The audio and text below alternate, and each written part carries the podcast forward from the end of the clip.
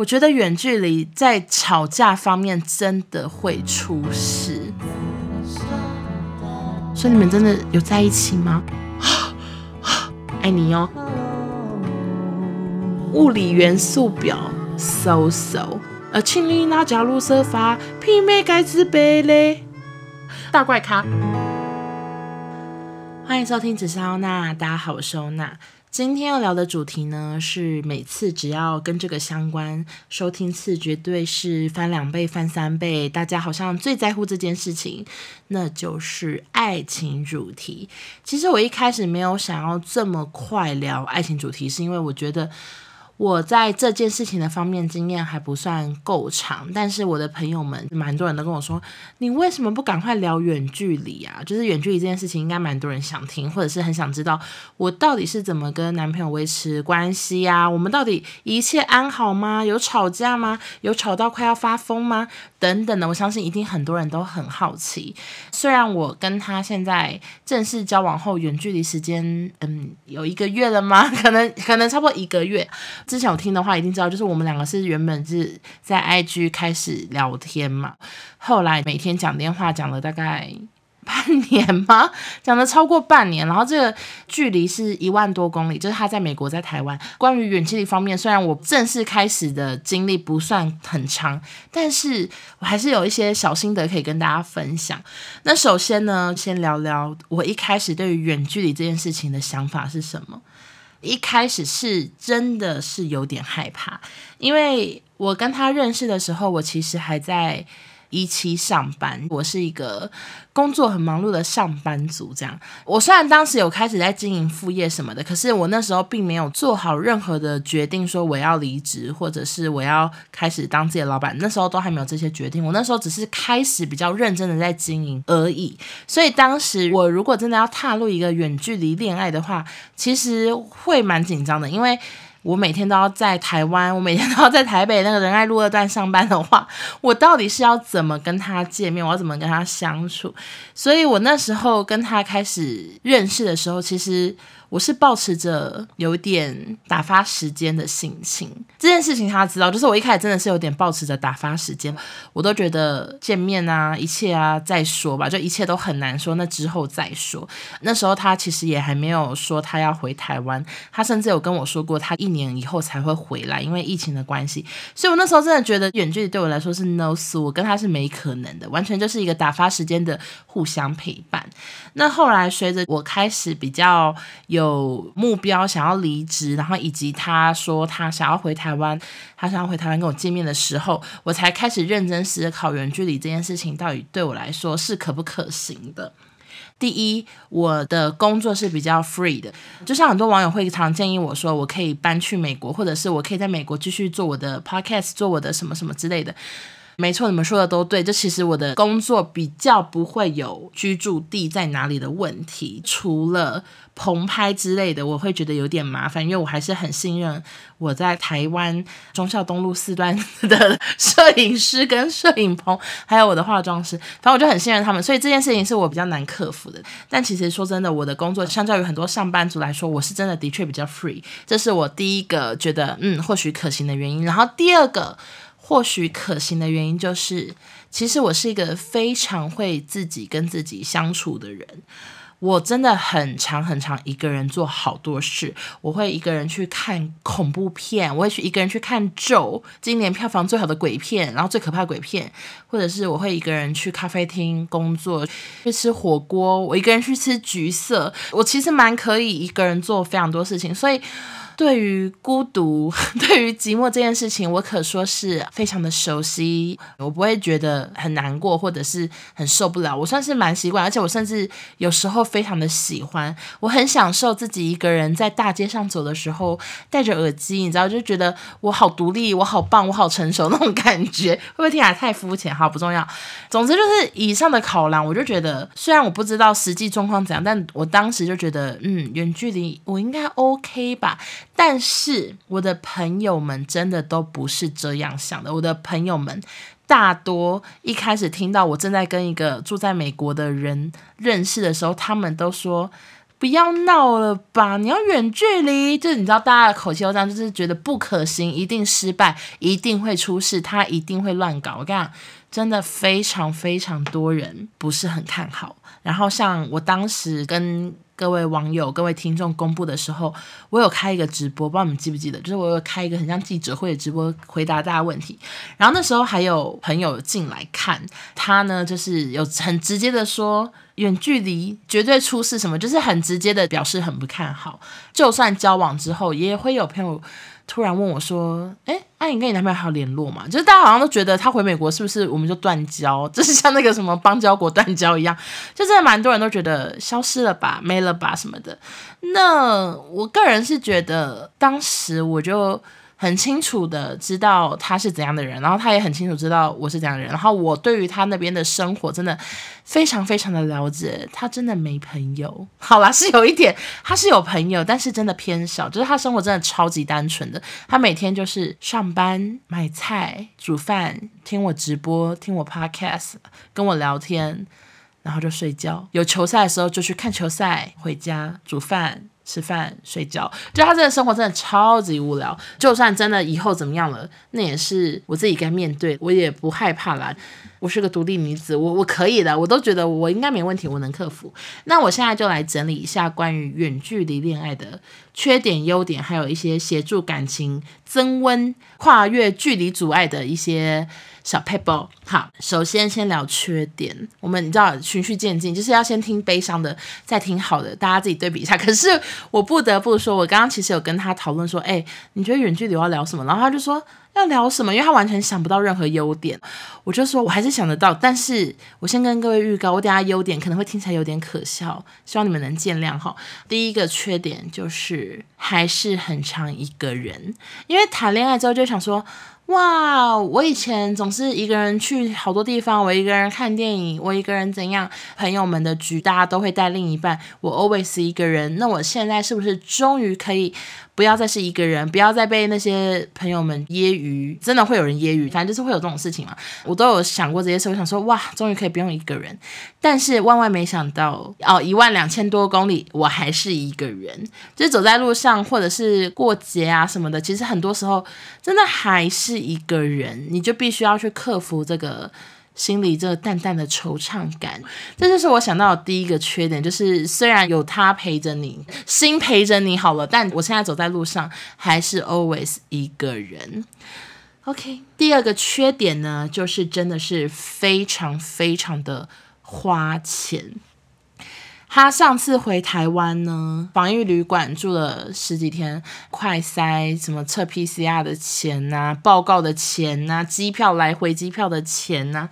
等等加起来就是五万以上，他也没有算具体钱，因为他说算了会心酸，所以是一个很花钱的事情。而且你花这么多钱，由于疫情的关系，你还很多时间都是一个人在台湾的某个饭店面对墙壁，你根本就是很努力的回来了，可是你见的天数却还是很少。所以远距离真的是一个超级花钱的事情。然后我现在也有在调查，说到底我去美国的来回机票是多少？跟各位报告，今年呢，就是你去美国的来回机票大概是落在五万四，搭过去还要转机两次，总共要搭四十几个小时。就是现在飞机真的非常的少，真的好少。然后你就只有几个选项，机票就是来回五万多块。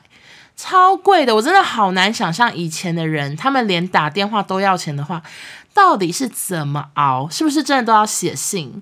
现在打电话还不用钱，虽然我妈以为要钱，只是有一天我妈跟我聊说：“哦，你们现在每天都视讯吗？什么的？”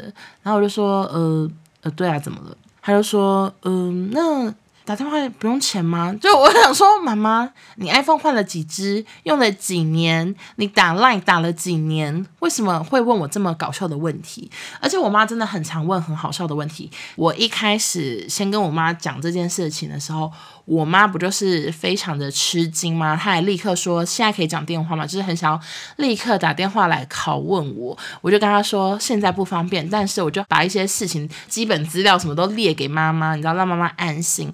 结果回台中之后，她还是继续当面的问我很多很多细节，真的是非常非常的细，细到不行的细节。然后我都是知无不答吗？啊，我有点忘记那成语，反正我知道，我全部都跟他讲了，而且真的讲了很多很多，聊了很久之后，我就跟他说：“好，那我晚点要出门什么什么的，我就先上去换衣服。”结果当我要出门的时候，我妈就在电梯那边等我。当电梯门快要关起来的时候，她就跟我说：“诶，那个。”然后我就赶快把电梯门打开，说：“怎么了？”然后她就说：“所以你们在一起了。”我想说：“妈妈。”妈妈，我今天跟你聊了这么久的天，这几天我我一直发文，我聊跟你聊这么久，然后你你你你你问了这么多问题，然后就突然问我说，所以你们真的有在一起吗？我想说不懂诶，然后那时候我真的好问号，我就说有，然后我电梯门就唰关起来，就觉得妈妈真的超快，我妈是怎样大怪咖？好，然后。第三个缺点呢，我觉得远距离在吵架方面真的会出事，就是有一些事情，你们的小争执，然后一些口角什么的，其实都是见面根本会不会吵个两秒，有些事情真的好小，甚至就是打个哈哈，见面说没有啦，然后。哦你、想太多了，什么之类，抱一下就可以解决的事情。可是当你变成远距离，你只剩电话的时候，我跟你说，视讯也不见得有温度。有时候视讯没温度，文字没温度，什么东西都没温度，气氛还是非常的冻结，然后真的很尴尬，而且就会吵得可能会变得更严重。因为我就是一个可能真的有点害怕讲电话的人嘛，我真的好常在电话中我讲不出话，他会问说：“哎，你想说什么？你在想什么？”我都会说：“我不知道。”因为我真的不知道，我真的好长都是不知道。我在电话里真的好像个呆瓜，而且更惨的是，因为我们常常讲电话是讲非常非常多个小时，所以有时候电话会突然可能宕机吧。我你讲太多电话了，我先关机啦，然后电话就宕机。所以就是他常会无预警的自动挂我们的电话。那如果当下我们在吵架的话，我我只能说 FaceTime 或者是 Line，你们真的是害死我，因为真的会被对方误会说。妈的，还挂我电话，已经吵架吵得两眼这样互看，你还挂我电话？但没有，是 FaceTime 或 Line 挂的。所以吵架对远距离来说，我觉得也是一个很难熬的事情，因为你真的不知道要怎么在电话这头努力的传达，说我不是这个意思啊，宝宝。真的，你知道，真的很难传达，这我也是我想到的一个缺点之一。然后下一个缺点呢，就是。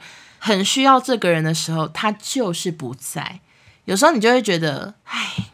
我现在真的希望他最好是明天给我出现，没办法诶，他搭飞机要先搭个一天多，到台湾之后还要先隔离什么十天七天，真的是没办法。他不是真的是想来就可以来，远距离就是会带来这些烦恼这样。但是不得不说，远距离 为什么口条这么奇怪？其实远距离它还是有优点的。我接下来要讲的就是有点糗，但是大家给这样听好不？好，首先第一个优点。很可以专心做自己的事情，因为你们有时差，就是对方在睡觉的时候，是真的完全不会有人来吵你。我都会趁他在睡觉，例如说是我的下午的时候。我下午就可以开始快速的工作，疯狂的看韩剧，可以一一直看一直看，就是 不会有人跟我聊天什么的，我可以很专心的看韩剧，然后或者是很专心的疯狂的工作。他也是这样，就是他进公司上班的时候，我就是在睡觉啊，他也很可以很专心的在公司把他所有主管要的任务全部都完成。所以我觉得这是一个还不错的事情，而且是彼此都会给彼此更多的空间吗？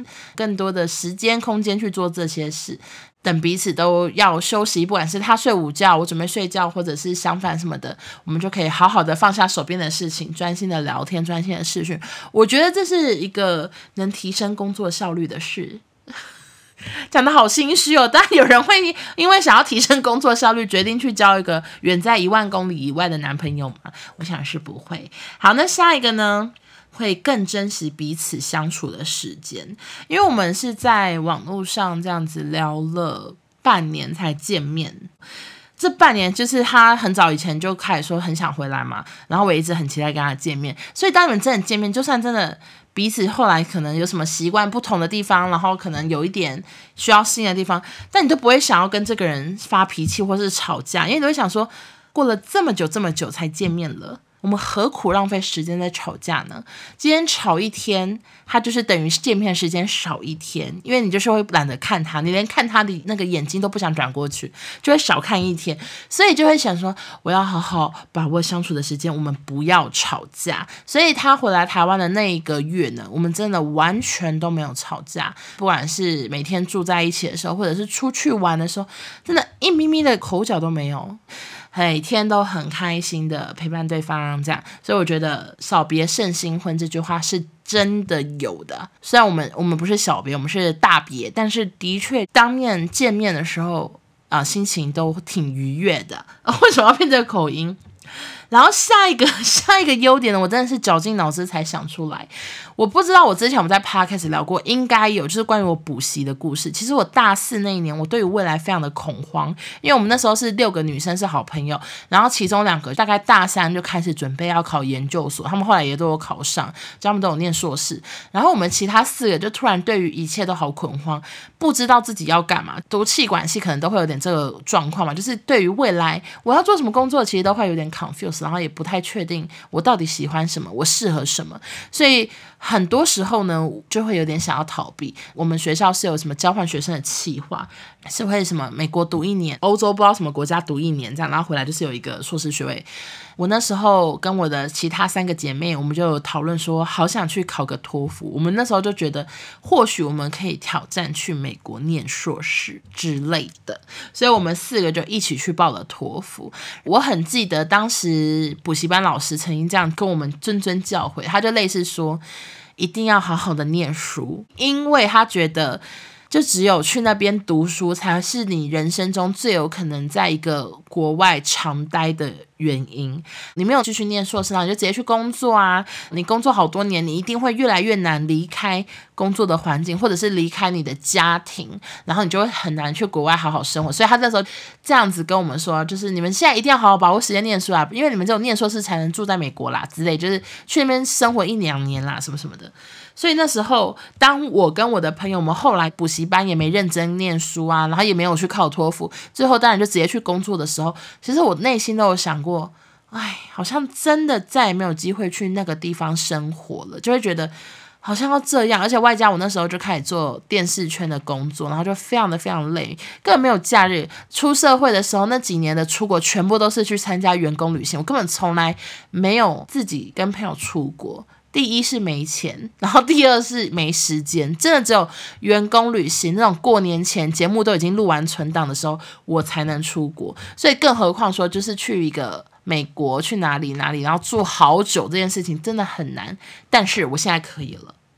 只要你交一个住在美国的男朋友，或者你要交一个住在法国的男朋友，你就可以有机会去那边长待了，而且还不会花很多钱，因为可以住他家。所以呢，这是我想到的一个优点啊。唠了这么多，其实就想说，我现在终于有一个机会可以去一个国外生存个几个月啊，再回来跟大家报告我的心得。所以这是其中一个优点。接下来一个优点呢，真的好无聊，无聊到我真的没有勇气开口。你会很熟悉地图。世界地图，我跟你们说，我原本完全不知道他住的那个州在哪里。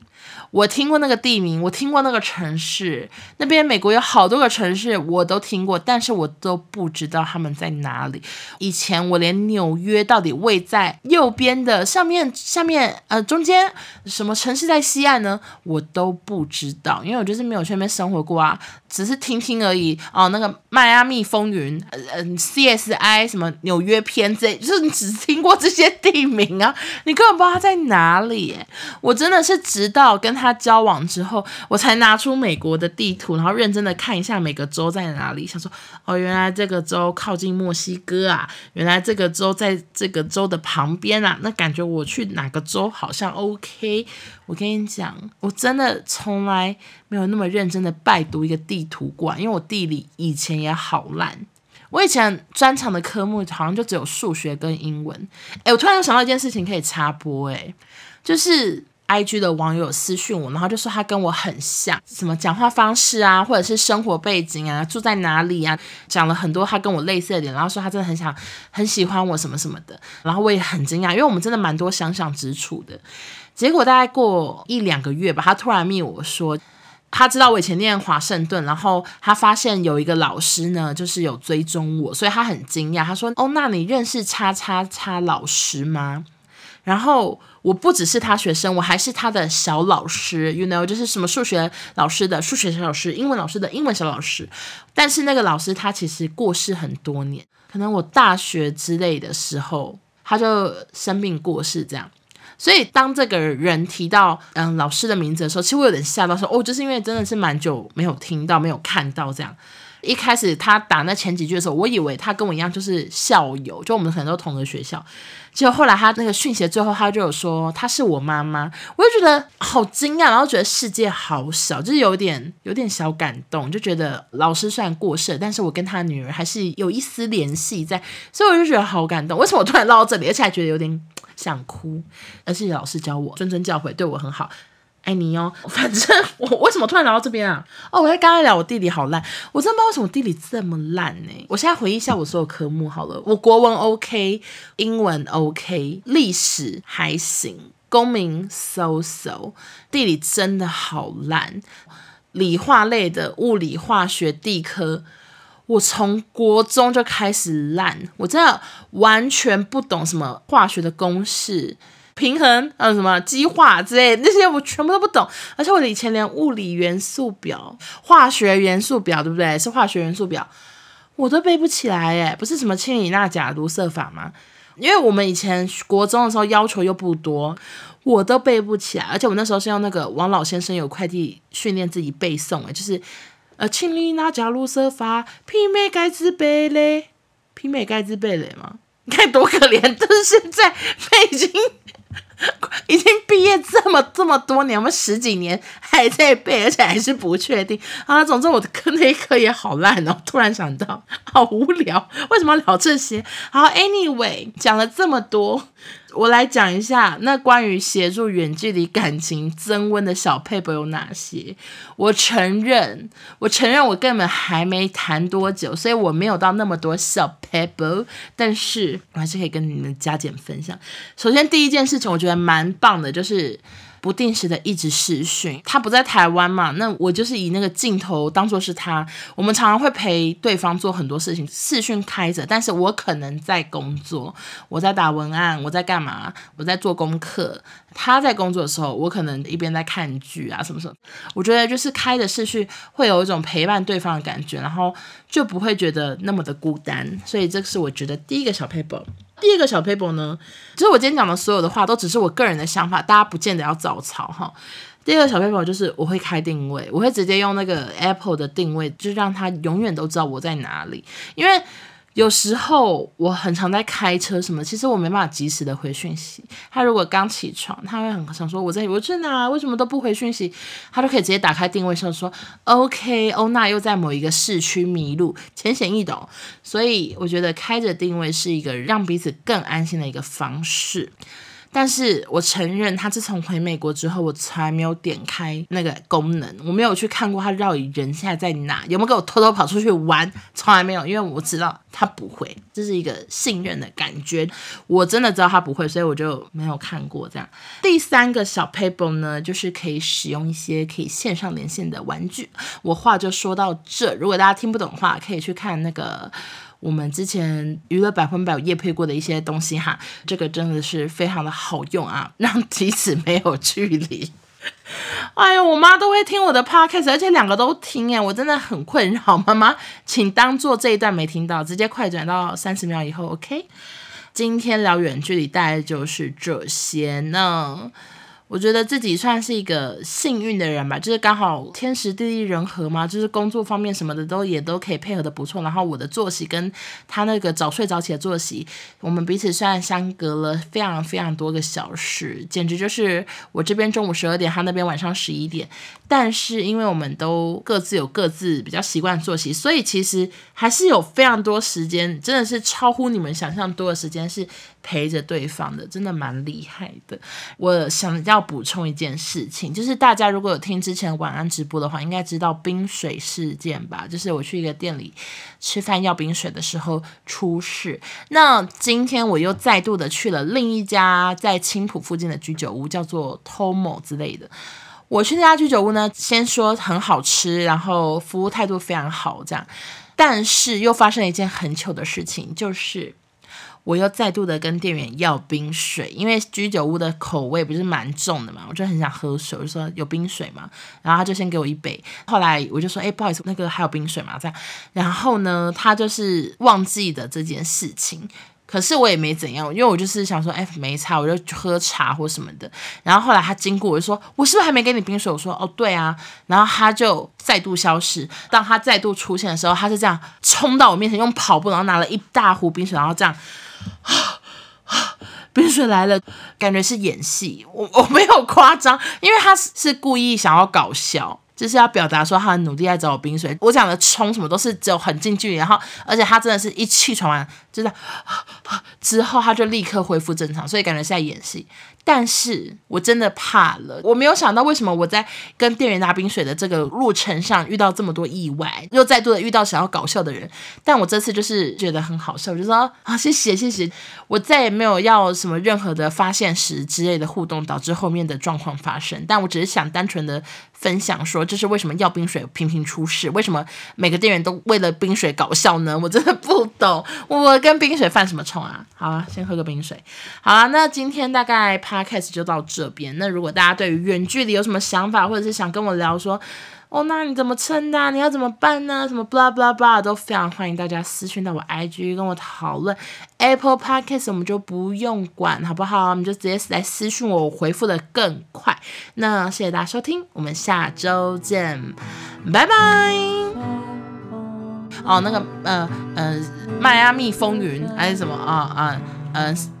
嗯，CSI 什么纽约篇这，就是你只听过这些地名啊，什么什么什么 C 什么讲不出来，嗯嗯，怎么平衡，呃，什么激化之类的，那些我全部都不懂。诶，是物理元素表吗？我嘞，那元素表叫物理元素表吗？应该吧。